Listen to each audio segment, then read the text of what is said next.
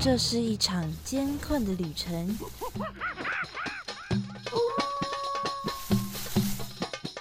也是一场精彩绝伦的冒险。欢迎进入美好的动物世界，打开你的耳朵，用心感受。嘘，注意听，动物就在你身边。Animals 冒险王。你们准备好了吗？生活中处处是动物，只要你细细去发现，人人都是冒险王。欢迎收听世新广播电台 AM 七二九，每个星期三早上十一点十分的 Animals 冒险王，我是主持人 Head Cat 猫猫。大家早安、午安，Hello，又见面了。第二集的 Animals 冒险王呢，一样是要来跟大家介绍大家比较熟悉的动物。诶，跟上次一样，也是春夏时节的时候，你我身边都非常活跃的动物哦。嗯，这个的活跃法就是运用它的叫声，不仔细听也可以听到它很大声的声音，可以说是非常有存在感的动物。尤其是晚上或是下雨天的时候，它们叫的最勤奋。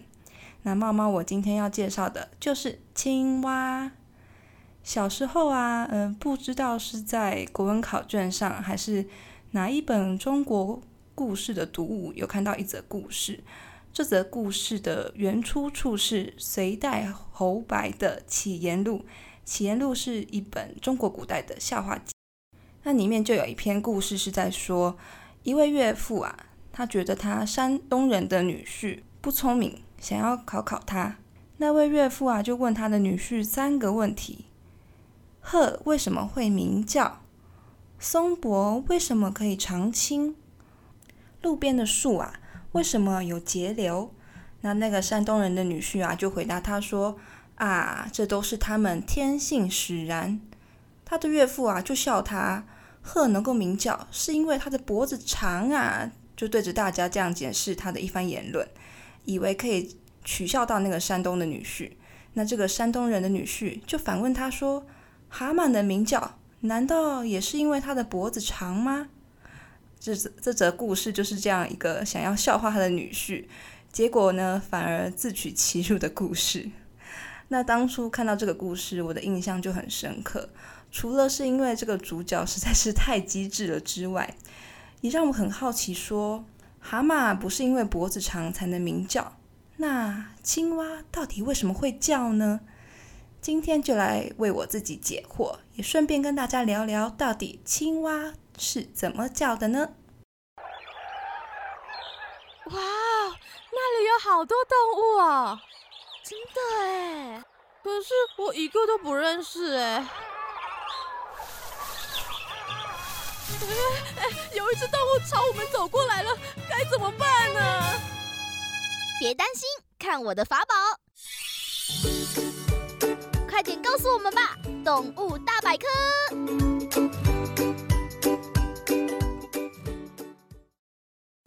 小时候大家一定也听过吹破肚皮的青蛙的故事吧？那青蛙呢，就是用那个能鼓起来的肚皮，也就是称为鸣囊的地方，制造出叫声的。虽然说是肚皮啦，但是鸣囊其实是在青蛙下巴咽喉的地方。青蛙的鸣囊的大小、形状跟颜色会依据种类而有差异。稍微突出、隐藏在皮肤下面比较不明显的，称为内鸣囊，像拉都西式赤蛙。说的是赤蛙，都是这类的代表。那因为鸣囊比较小，鸣叫的威力啊，相对之下也比较小，比较没有那么的明亮。那很大很明显的，可以很轻易的看到它撑起一个半透明的球形的，称为外鸣囊。外鸣囊的样式哦，比内鸣囊还要多样有变化。大致上可以以鸣囊的数量跟位置来做区分。只有一个鸣囊的。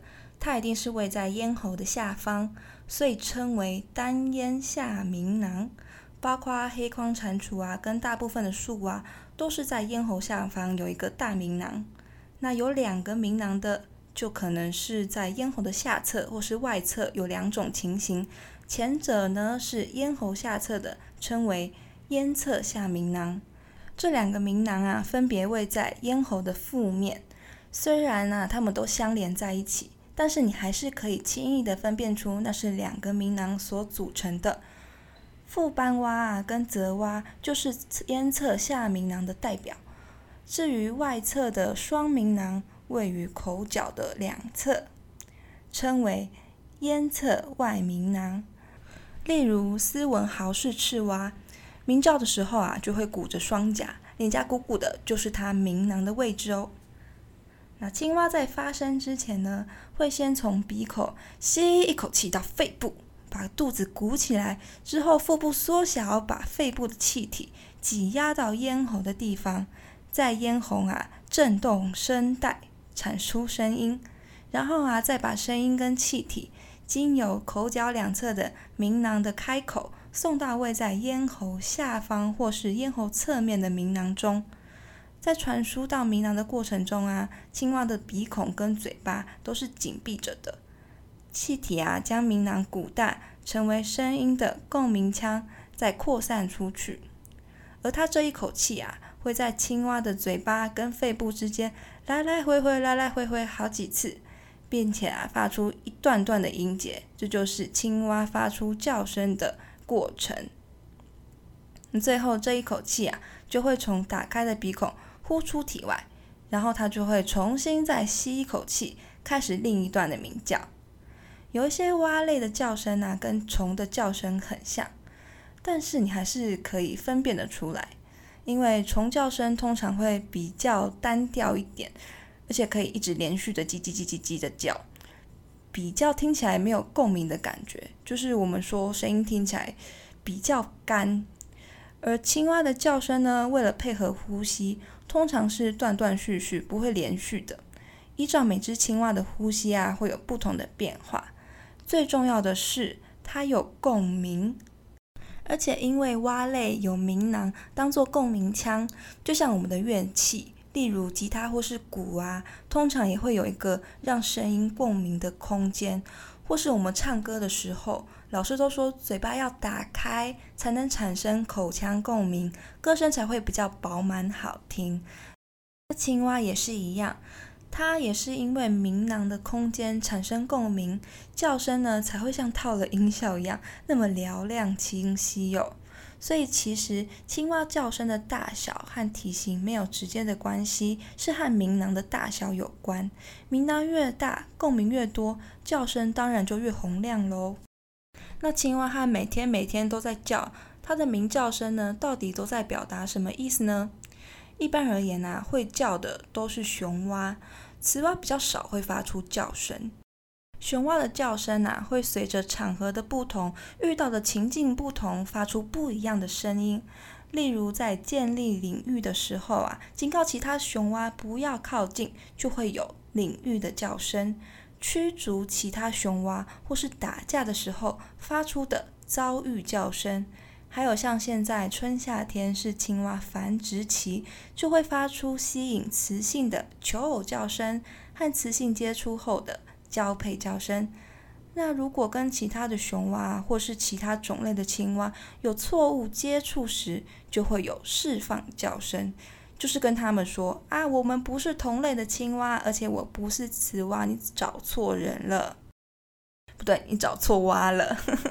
还有啊，被天敌抓住的时候，紧急危难时发出来的鸡的求救叫声。那一般而言呢，雌蛙只会发出求救叫声。但是当雌蛙想要甩掉企图跟它交配的雄蛙时，也会发出释放叫声。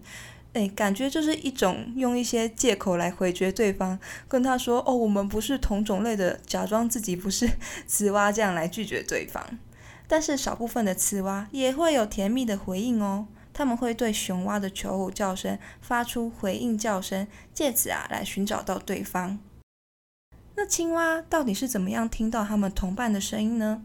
蛙类它们并没有像我们一样有外耳壳，就是我们现在手抬起来，朝自己的耳朵摸过去，你现在摸到的这一片就是我们的耳朵外耳壳。它们只有中耳跟内耳而已。中耳呢，就是位在青蛙眼睛后方，有一个不明显、微微凸起的圆形构造，也就是鼓膜。鼓膜是青蛙的耳朵，那一面有耳柱骨，能够将声音啊传入耳内的感觉细胞，再刺激大脑产生听觉。比较特别的是，蛙类呢，除了能够听到经由空气所传导的声音，它们对于地面轻微的低频震动，也能够经由手臂去感觉到，再传到耳部产生听觉。像猫猫，我最近比较晚回家。学校里晚上就会有很多青蛙躲在水沟里面叫，叫得很大声，也有很多不同种类的叫声，我就觉得很好玩啊，我就想要录起来，就偷偷的靠近它们。我自认为我自己的脚步声已经很轻了，但是一接近，它们就都不叫了，从很吵到瞬间的安静，哦，那个落差真的，我觉得我都不受他们的欢迎。好啦，开玩笑，其实是因为他们听到、感觉到我们的脚步声，察觉到危险，所以才赶快近身保命。我觉得他们应该还是很欢迎我啦。那蛙类听到声音的频率范围哦，其实很窄，对同种类叫声的频率比较敏感，尤其是雌蛙，常常会利用叫声来确定雄蛙的位置，并选择适当的交配对象。有些种类啊，例如牛蛙，鼓膜也能够帮助声音传播，所以雄蛙的鼓膜看起来就会比雌蛙还要大。有些种类的鸣叫声音的频率高低啊，是跟体型有关的。例如台北树蛙，它的体型比较小的雄蛙，叫声频率就会比较高；体型比较大的雄蛙呢，叫声频率比较低。所以雌蛙可以借此分辨雄蛙的体型大小。通常雌蛙会比较喜欢叫声比较低沉的雄蛙，因为这就代表这个雄蛙的体型比较大，可能表示遗传的基因比较优良。不仅不同种类的青蛙叫声不同，有些蛙类甚至还会有方言，不同地区鸣叫的频率跟节奏可能会有些许的差异。例如，台湾东部跟西部的日本树蛙的叫声啊，就有些许的差异。诶，虽然还不至于会影响到种类的分辨啊，但都是听起来会有一点点的不一样。那刚刚那则故事里面也有说到，蛤蟆能叫，难道也是因为它的脖子长吗？诶，那青蛙有脖子吗？青蛙它其实没有脖子哦，但是它有一枚环状的颈椎，又称为环椎。靠着这个环椎啊，青蛙就可以灵活的转动它的头部，这对青蛙来说非常的重要。因为青蛙的眼睛啊、耳朵都在头的两侧，所以必须要借由转动跟调整方向来瞄准目标，或是定位出它同伴叫声的声音来源，方便它们寻找到同类。因此啊，你也可以经常看到雌蛙偏着头，专心的聆听雄蛙的歌声，好找出它们心仪的叫声，去寻找它们适合的伴侣哦。那讲了这么多理论类的东西。当然还是要实践一下嘛，学习才会觉得有趣啊。那接下来猫猫就让大家听听看，我们生活中比较常听到的青蛙的叫声。首先是泽蛙，泽蛙又称为田蛙，分布在全台湾的平地，平时呢都喜欢栖息在稻田啊、池塘、水沟，甚至你家的院子里面呢，通常都可以听到它的声音哦。公的泽蛙会说“咕咕咕”。意思是我爱你。那如果旁边会有竞争者的时候啊，他们会说“国国国国”或是“国际国际”，就是对着雌蛙说“我比他更爱你”的意思哦，是不是很有意思啊？那我们接下来就来听听看雌蛙的叫声吧。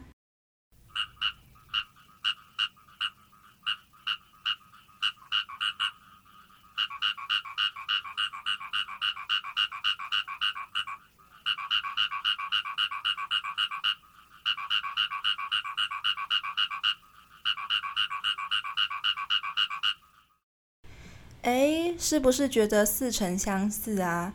搞不好你在哪里就曾经有听到过哦。听完了泽蛙，接下来下一个青蛙呢是小雨蛙。小雨蛙是一种很小很小的青蛙，只有三公分这么大，我自己觉得呢，它的声音听起来很像你在上发条或是转紧什么机械开关的时候会有的声音，蛮特别的。那我们就来听听看它的声音吧。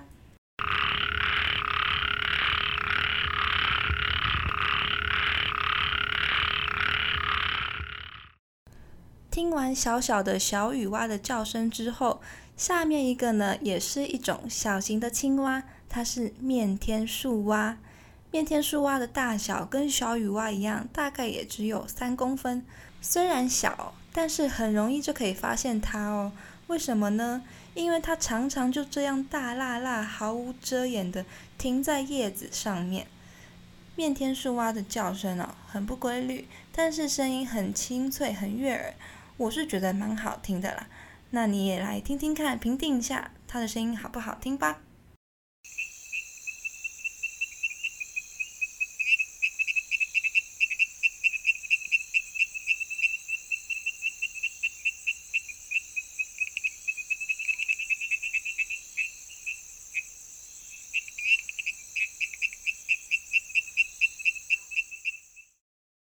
不知道你们觉得面天树蛙的声音好不好听呢？如果你们觉得没有合自己的心意的话，没关系。接下来呢，还有其他种类的青蛙的叫声介绍给你们哦。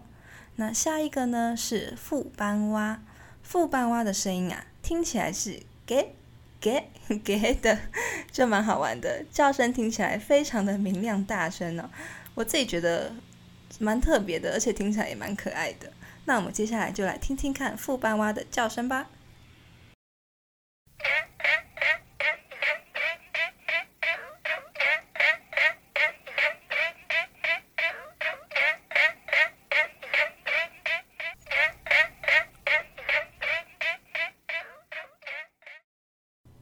听完了副斑蛙的叫声之后啊，下一个呢是末世树蛙。末世树蛙是全台湾分布最广的树蛙，它会发出长串的怪叫。比较特别的是啊，末世树蛙是秋天的时候繁殖，所以呢，现在夏天其实听不太到它的叫声。等到秋天接近的时候，大家就可以试着听听看有没有末世树蛙的叫声哦。那我们现在就来听听看末世树蛙到底是怎么叫的吧。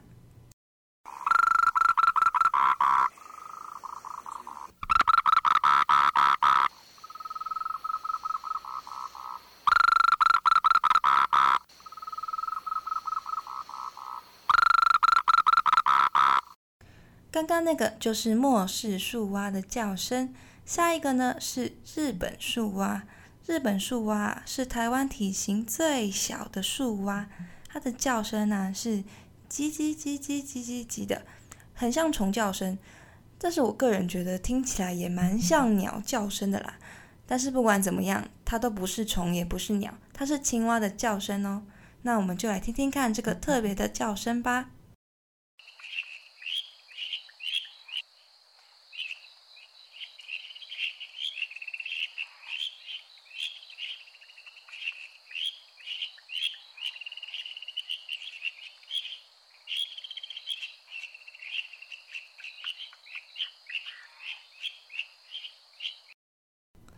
好的，刚刚那个就是听起来很像虫叫声的日本树蛙的叫声。诶，接下来的这个呢，我觉得蛮有意思的，它是都拉西式赤蛙。都拉西式赤蛙因为没有外鸣囊，所以它的叫声听起来就很微弱。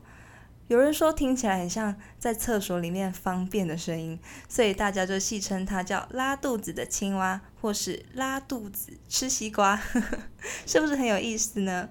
那我们就来听听看这个拉肚子的声音到底是怎么样的呢？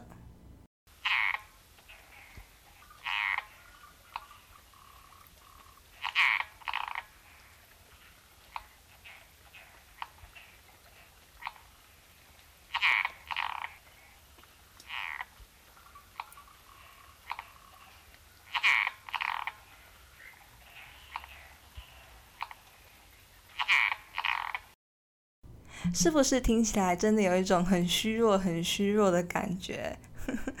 不愧是拉肚子的青蛙的叫声，都拉西式赤蛙。那接下来呢，也是一个很特别的叫声，是斯文豪氏赤蛙。斯文豪氏赤蛙的叫声啊，是啾啾啾，这个就听起来真的很像鸟叫声，所以呢，它也被称为鸟蛙哦。那我们就来听听看，像鸟的青蛙的叫声是怎样的一个声音呢？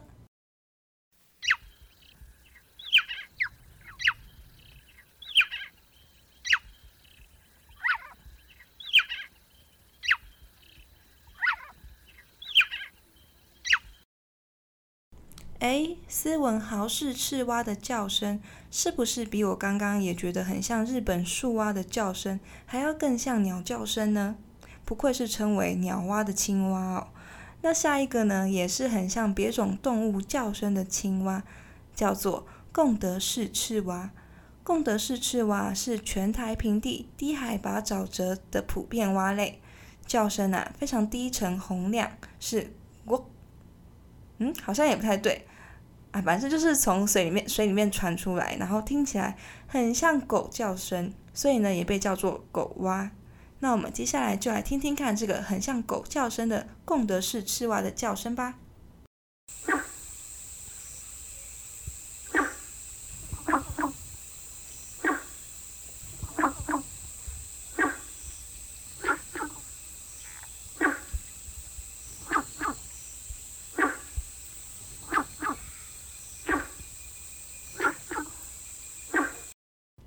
个贡德式赤蛙的叫声啊，是不是很像狗狗小小的叫声没有叫完整的声音呢？好了，因为时间的关系啊，大概也只能给大家听到这边了。青蛙的叫声啊，用文字去描述的话，永远都只有呱呱或是咕咕叫。